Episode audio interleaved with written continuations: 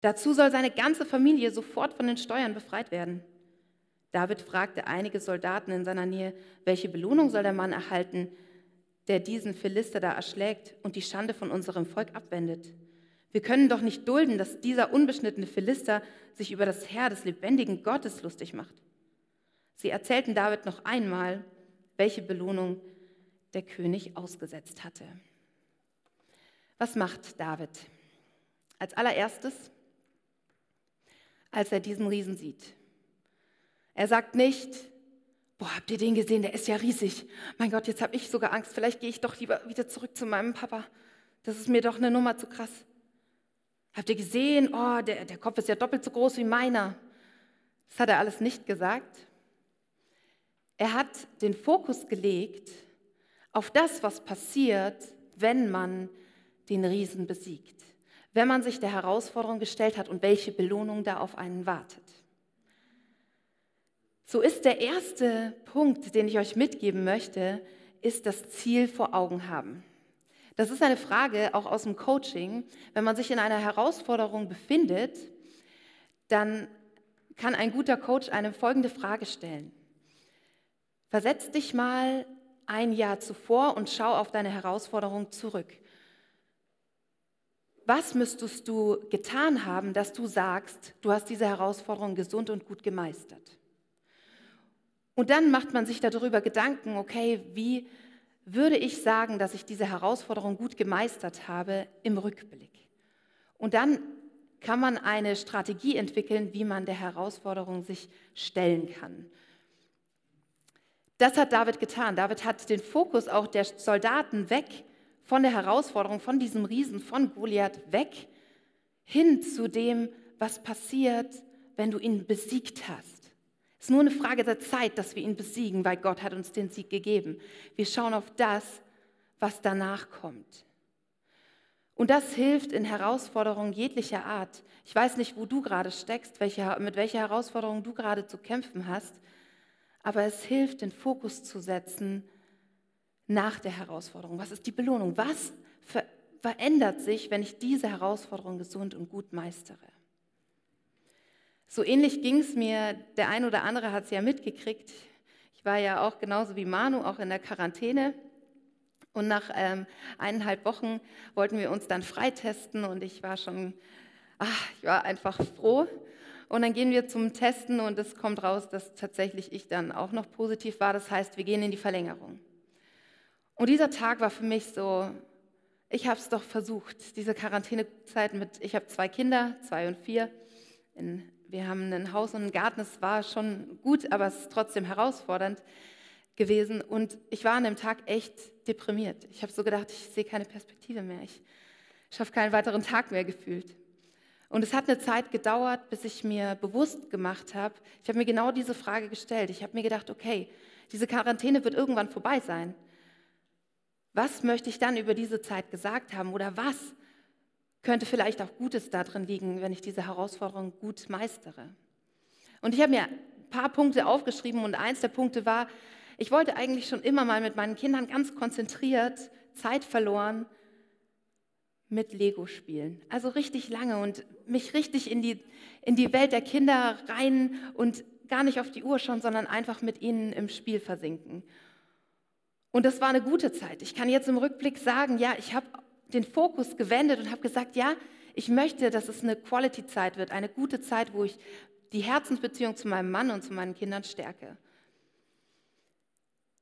Also was würde sich verändern, wenn du diese Herausforderung, in der du vielleicht gerade stehst, was würde sich verändern, wenn du sie gesund meisterst?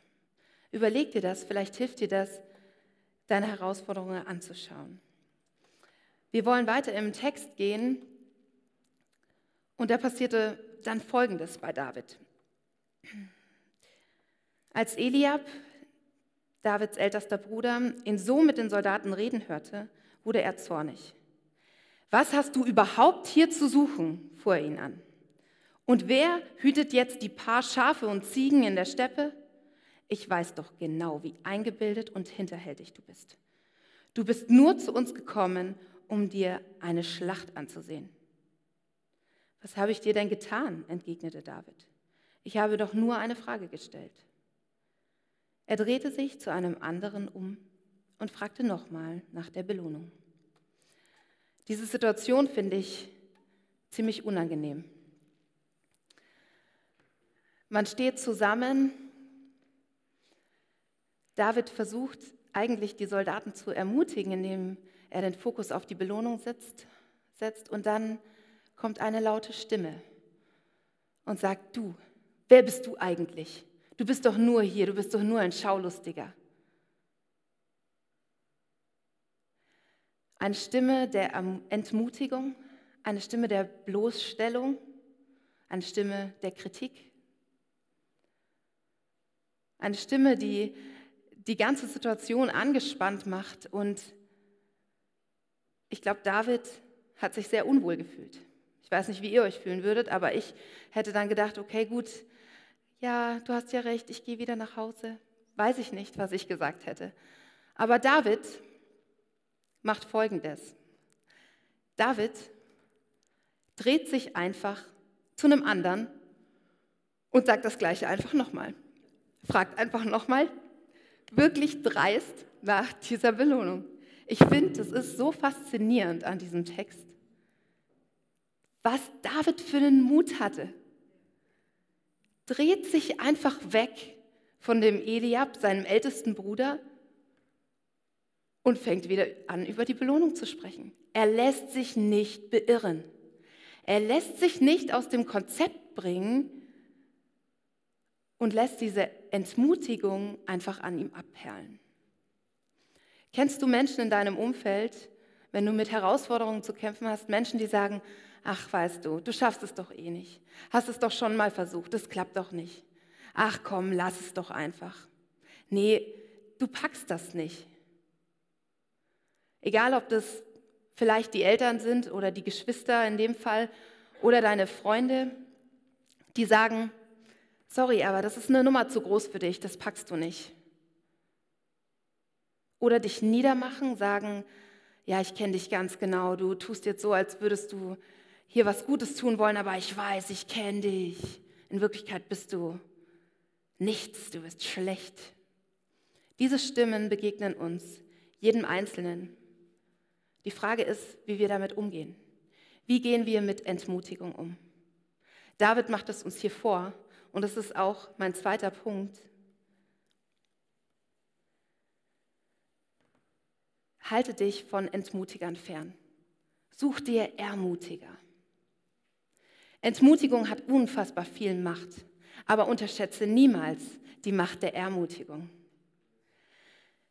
Wir sind berufen als Gemeinde Christi, dass wir uns gegenseitig ermutigen. Wir sollten eigentlich Meister da drin sein, uns gegenseitig anzufeuern und sagen, ja, du schaffst das, ja, du kannst das, ich glaube an dich, ich bete für dich. Und ich wünsche mir das, dass wir als Gemeinde einfach uns dafür feiern können, dass wir Ermutiger sind dass wir an unsere Geschwister glauben, dass wir nachfragen, dass wir für sie beten, dass wir sagen, du packst das, du schaffst das. Und das finde ich so interessant an diesem Text. Es gibt Stimmen, die sagen, oh, das, da musst du vorsichtig sein. Und manchmal müssen wir auch sagen, ja, wenn eine Kritik berechtigt ist oder eine Sache, ja, das könnte schon sein, dass, das, dass derjenige recht hat. Das heißt nicht, dass wir uns nur Honig ums Maul schmieren, darum geht es nicht. Aber dieser Satz, den Eliab da zu David gesagt hat, der war ganz offensichtlich bösartig, ganz offensichtlich entmutigend. Weil, wie ich vorher schon geschrieben habe, David, äh, erzählt habe, David hat nur das gemacht, was sein Vater ihm aufgetragen hat. Er hat sich ganz genau daran gehalten, was er zu tun hat. Er hat seine Sachen gepackt, er hat seine Schafherde übergeben an jemanden, der auf sie aufpasst. Er ist losgezogen und er ist auch nur zum Schlachtfeld gegangen, weil er seine Brüder gesucht hat. David wusste, dass das, was Eliab da zu ihm sagt, nicht gut gemeint ist. Dass es nicht gut gemeint ist. Und das zu unterscheiden, ist, glaube ich, auch eine Herausforderung, zu, zu unterscheiden, okay, ist das jetzt jemand, der mir wohlgesonnen ist? Ist jemand da, der mich unterstützen will und sagen will, uh, da, sei mal da ein bisschen vorsichtig. Oder ist es jemand, der hier aus Zorn spricht? Aus Zorn vielleicht aus Eifersucht? Weil ein Kapitel davor wurde Eliab nicht ausgewählt von Samuel, sondern David. Diese Geschichte dürfen wir nicht vergessen. Vielleicht spricht manchmal der Neid aus jemandem, vielleicht meint es aber jemand richtig gut mit dir. Und das herauszufinden ist auch ähm, eine Herausforderung, der wir uns gerne stellen können, wo wir sagen können, okay, du hast jetzt das zu mir gesagt, aber meinst du es gut mit mir? Ist dein Ziel, dass ich vorankomme? Ist das, ist das so? Dann werde ich darauf achten. Aber wenn das nicht so ist, dann halte dich fern. Dreh ihnen den Rücken zu, ignoriere sie, blockiere sie auf WhatsApp, Insta. Blockiere sie. Und such dir Ermutiger. Menschen, die an dich glauben, Menschen, die es schaffen, dass du über dich selbst hinaus wächst. Ich habe, als ich 19 Jahre alt war, angefangen zu joggen. Und am Anfang bin ich jeden zweiten Tag 20 Minuten gelaufen. Und das habe ich konstant gemacht. Bis eine Studienrätin zu mir gesagt hat, 20 Minuten, das ist ja nicht genug, du musst mindestens 30 Minuten laufen, sonst bringt es nichts. Dann hat aber meine andere Freundin gesagt, lieber 20 Minuten als gar nicht. Und dann habe ich gedacht, okay, auf welche Stimme höre ich? Ich bin dann einfach weiter 20 Minuten gelaufen. Aus 20 Minuten wurden eine halbe Stunde, dann eine Stunde und letzten Endes konnte ich sogar zweimal schon einen Halbmarathon laufen. Also von daher, super cool. Ermutigung schafft, dass wir über uns selbst hinauswachsen. Und da möchte ich euch einfach ermutigen, euch Ermutiger zu suchen. Vor allem in dieser Situation von David, sie sind in einer Kriegssituation. Eigentlich wie dumm von Eliab, dass er Kraft verschwendet und seine, einen Kampf jetzt gegen seinen kleineren Bruder anfangen will. Jetzt, wo wir sie eigentlich zusammenhalten müssen, sagt David, nee, ich lasse mich auf diesen Kampf nicht ein. Ich brauche meine Kraft für einen anderen Kampf. Man sagt auch manchmal, pick your fights. Such dir deine Kämpfe aus, die du zu, auszutragen hast. Es müssen nicht immer alle auf einmal sein oder es sollen nicht alle auf einmal sein. Wie gesagt, David lässt nicht locker und die Leute bringen ihn zu Saul, dem König. Und er sagt, ich möchte gerne kämpfen und Saul sagt, äh, du bist ein kleiner Hirtenjunge, das ist ein großer, erfahrener Krieger, das wird nichts. Wir steigen ein in 1 Samuel 17, Vers 33. Doch David ließ nicht locker. Als ich die Schafe und Ziegen meines Vaters hütete, kam es immer wieder vor, dass ein Löwe oder ein Bär die Herde überfiel, ein Schaf packte und es wegschleppen wollte.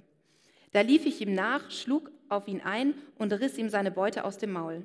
Stürzte er sich dann wütend auf mich, packte ich ihn an der Mähne oder am Fell und schlug ihn tot.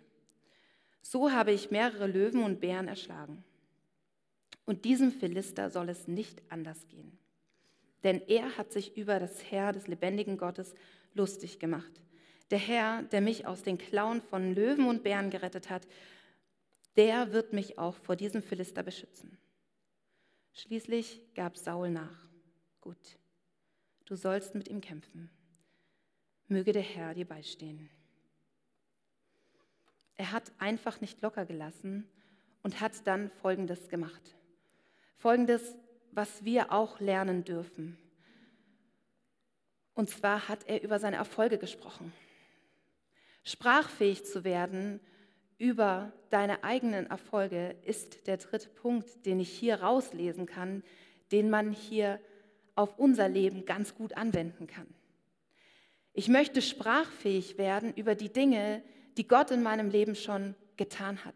Ich möchte sprachfähig werden über die, die Herausforderungen, die ich mit Gott an meiner Seite schon überwältigen konnte. Und sprachfähig ist ein bisschen was anderes als nur einfach darüber nachdenken. Ah, ich erinnere mich, Gott hat mich damals ja schon bewahrt, vielleicht macht das diesmal auch. Es ist was anderes, wenn du es vor anderen formulieren kannst und sagen kannst, ich habe ein Problem gehabt. Ich stand vor einer Herausforderung, wusste nicht, wie ich den nächsten Tag machen, meistern konnte. Dann kam Jesus, dann kam Gott. Er stand mir bei im Gebet. Er hat mich stark gemacht. Und ich konnte diese Herausforderung angehen und ich konnte diesen Kampf gewinnen. Wenn man das formulieren kann, wenn man das aussprechen kann, das hat Kraft. Wenn man es proklamieren kann, dass Gott Großes getan hat in deinem und meinem Leben, dann wirst du den Mut finden für deine Herausforderung, in der du jetzt stehst. Weil Gott derselbe ist damals und auch jetzt. Damals in, in der Geschichte von David und heute. Wir haben einen mächtigen, allmächtigen Gott auf unserer Seite. Gott geht mit uns.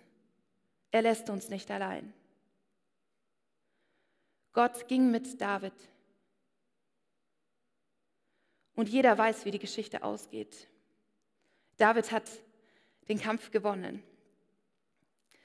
Und ich möchte euch ermutigen, sprachfähig zu werden. Jetzt auch nach dem Gottesdienst erzählt einander, wie, wie Gott Großes, Großes getan hat in eurem Leben. Wo ihr Herausforderungen meistern konntet mit diesem Gott. Es ist so wichtig, dass wir uns daran erinnern und immer wieder darüber sprechen, weil wir dann Mut bekommen für die Herausforderungen, die uns gegenübersteht. Und es gibt nichts, absolut nichts, was stärker ist als Gott. Nichts.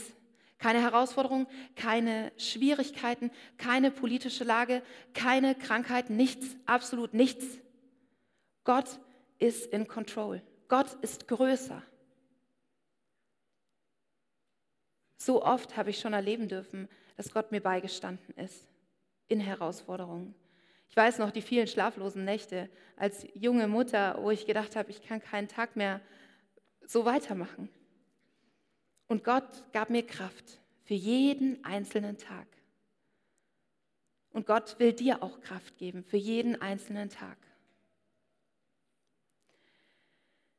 Ich bin noch nicht am Ende, weil das Beste kommt zum Schluss. Ich lese weiter in dem Text. Dann gab er David seine eigene Rüstung. Eigenhändig setzte er ihm den Helm aus Bronze auf und zog ihm den Brustpanzer an. Zuletzt schnallte David sich den, zuletzt schnallte David sich den Gürtel mit dem Schwert um. Mühsam versuchte er einige Schritte zu gehen, denn er hatte noch nie zuvor eine Rüstung getragen. Das geht nicht. Ich kann mich ja kaum bewegen da drin sagte er und zog die Rüstung wieder aus. Stattdessen nahm er seinen Hirtenstock und sein, seine Steinschleuder, holte fünf flache Kieselsteine aus dem Bach, steckte sie in seine Hirtentasche. Mit Stock und Schleuder in der Hand schritt er dann auf den Riesen zu.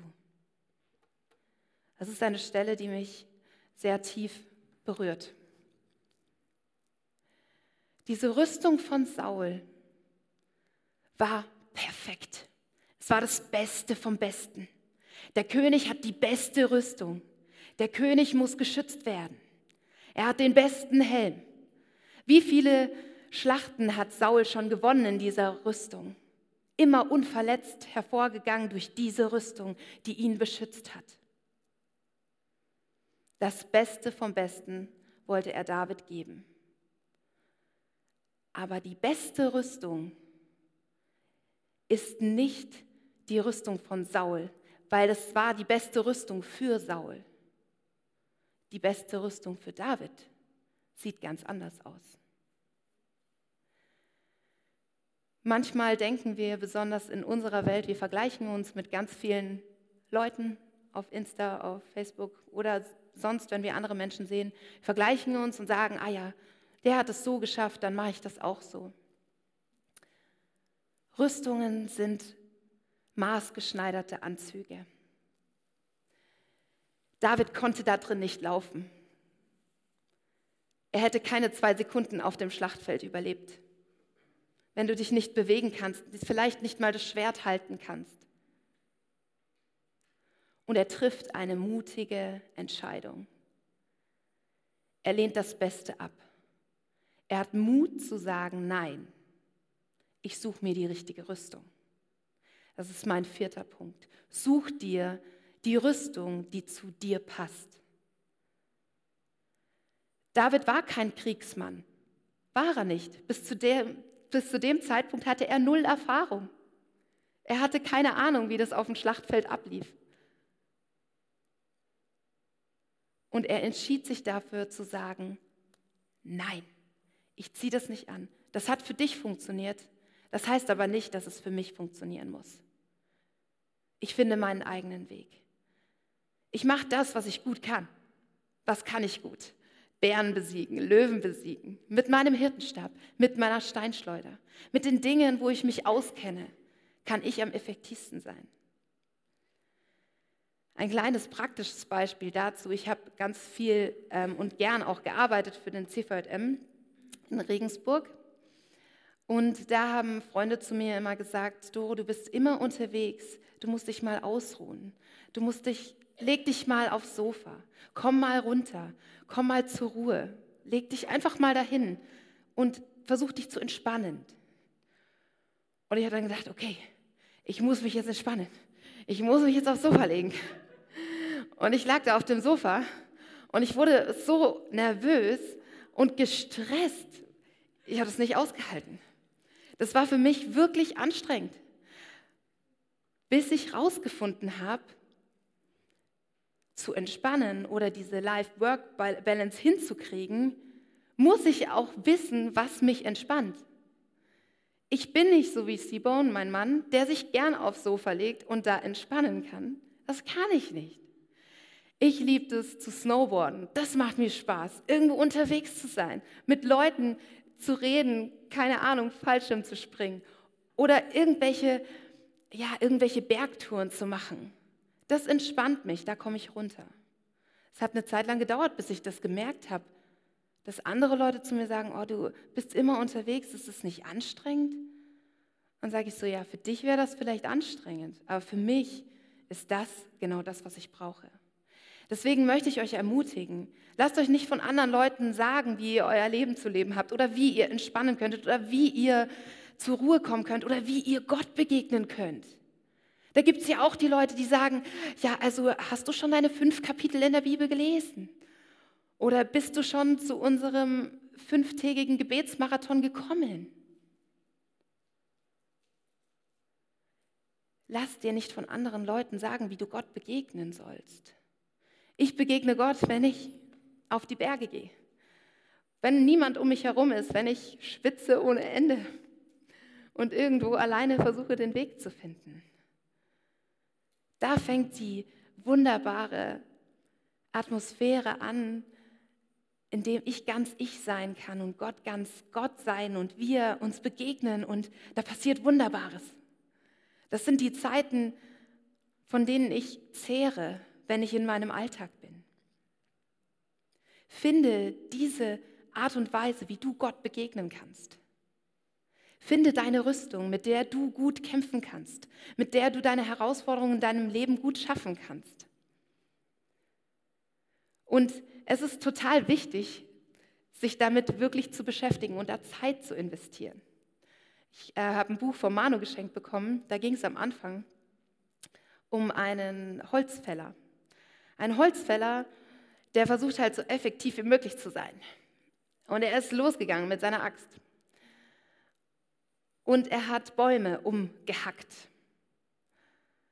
Aber vom Baum zu Baum hat er irgendwie mehr Zeit gebraucht anstatt weniger, weil er wusste ja jetzt eigentlich, wie es geht und trotzdem hat es immer länger gedauert. Bis jemand zu ihm gekommen ist und hat gesagt, hey, willst du mal deine Axt schleifen und sie schärfen? Hat der Holzfäller zu ihm gesagt, ich habe gar keine Zeit. Dafür habe ich keine Zeit. Ich muss hier jetzt die Bäume fällen. Nimm dir Zeit, deine Axt zu schärfen. Nimm dir Zeit, rauszufinden, wo du Gott begegnen kannst, wo du entspannen kannst, wo du dir die richtige Rüstung suchen kannst für deine täglichen Herausforderungen und auch für noch größere Herausforderungen. Ich möchte noch einmal eine kurze Zusammenfassung machen von den vier Punkten. Der gesunde Umgang mit Herausforderungen anhand von der Geschichte von David. Und ihr habt noch bis jetzt noch nichts vom Kampf gehört. Das erste ist, behaltet das Ziel vor Augen. Auch diese Herausforderung wird vorbeigehen. Halte dich den Entmutigern fern, halte dich fern von ihnen und such dir Ermutiger. Denk an deine Erfolge, werde sprachfähig über deine Erfolge. Und das Letzte ist, zieh die richtige Rüstung an. Und viele von euch kennen die Geschichte, vielleicht aus dem Kindergottesdienst oder aus der Schule. Was passiert? David, der kleine Hirtenjunge, tritt diesem Riesensoldaten gegenüber. Unfassbar, wie mutig David war. Unfassbar.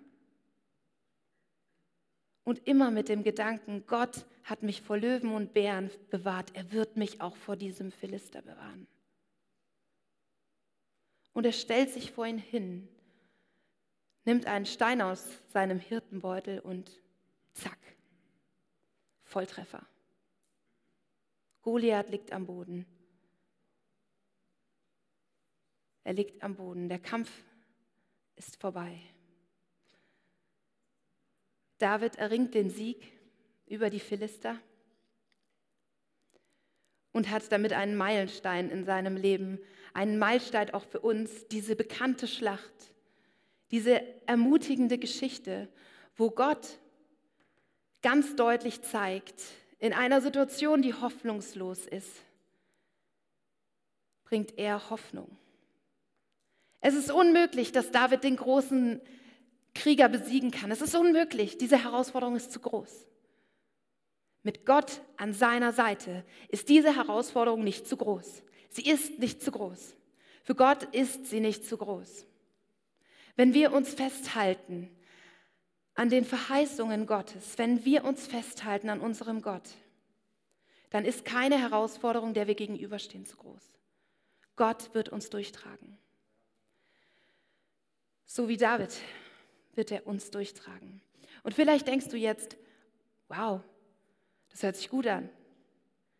Aber vielleicht denkst du so, wow, wer ist dieser Gott eigentlich? Wer ist dieser Gott, der so eine Kraft schenken kann? Vielleicht hörst du das auch hier zum ersten Mal, dass es jemanden gibt, der sich überhaupt für deine Herausforderungen interessiert. Dann möchte ich dich einladen, diesen Gott kennenzulernen. Dann möchte ich dich einladen, dieses Gebet, das ich gleich sprechen werde, mitzubeten. Es gibt nichts Wundervolleres, als diesen Gott kennenzulernen. Es gibt nichts Wundervolleres, als mit ihm Herausforderungen gegenüberzustehen, weil wir dann merken, dass wir über uns selbst hinauswachsen. Ich möchte das Lobpreisteam nach vorne bitten. Und dann würde ich gerne noch beten. Wenn du sagst, das war jetzt das erste Mal, dass ich diesen, von diesem Gott gehört habe, das erste Mal von dieser Kraft, dann könnt ihr gerne das Gebet mitbeten. Oder wenn ihr gerade in einer Herausforderung steht und sagt, ich weiß nicht, wie ich den morgigen Tag schaffen soll, dann möchte ich auch für dich beten. Auch mit den Dingen, die gerade passieren um uns herum, die wir nicht einordnen können, wo wir gar nicht wissen, was jetzt da auf uns zukommt. Gott ist mit uns. Und Gott ist ein Gott der Hoffnung, ist ein Gott des Trostes, ist ein Gott, für den keine Herausforderung zu groß ist. Für ihn ist nichts unmöglich. Und jetzt möchte ich gerne beten. Ihr könnt gerne dazu aufstehen.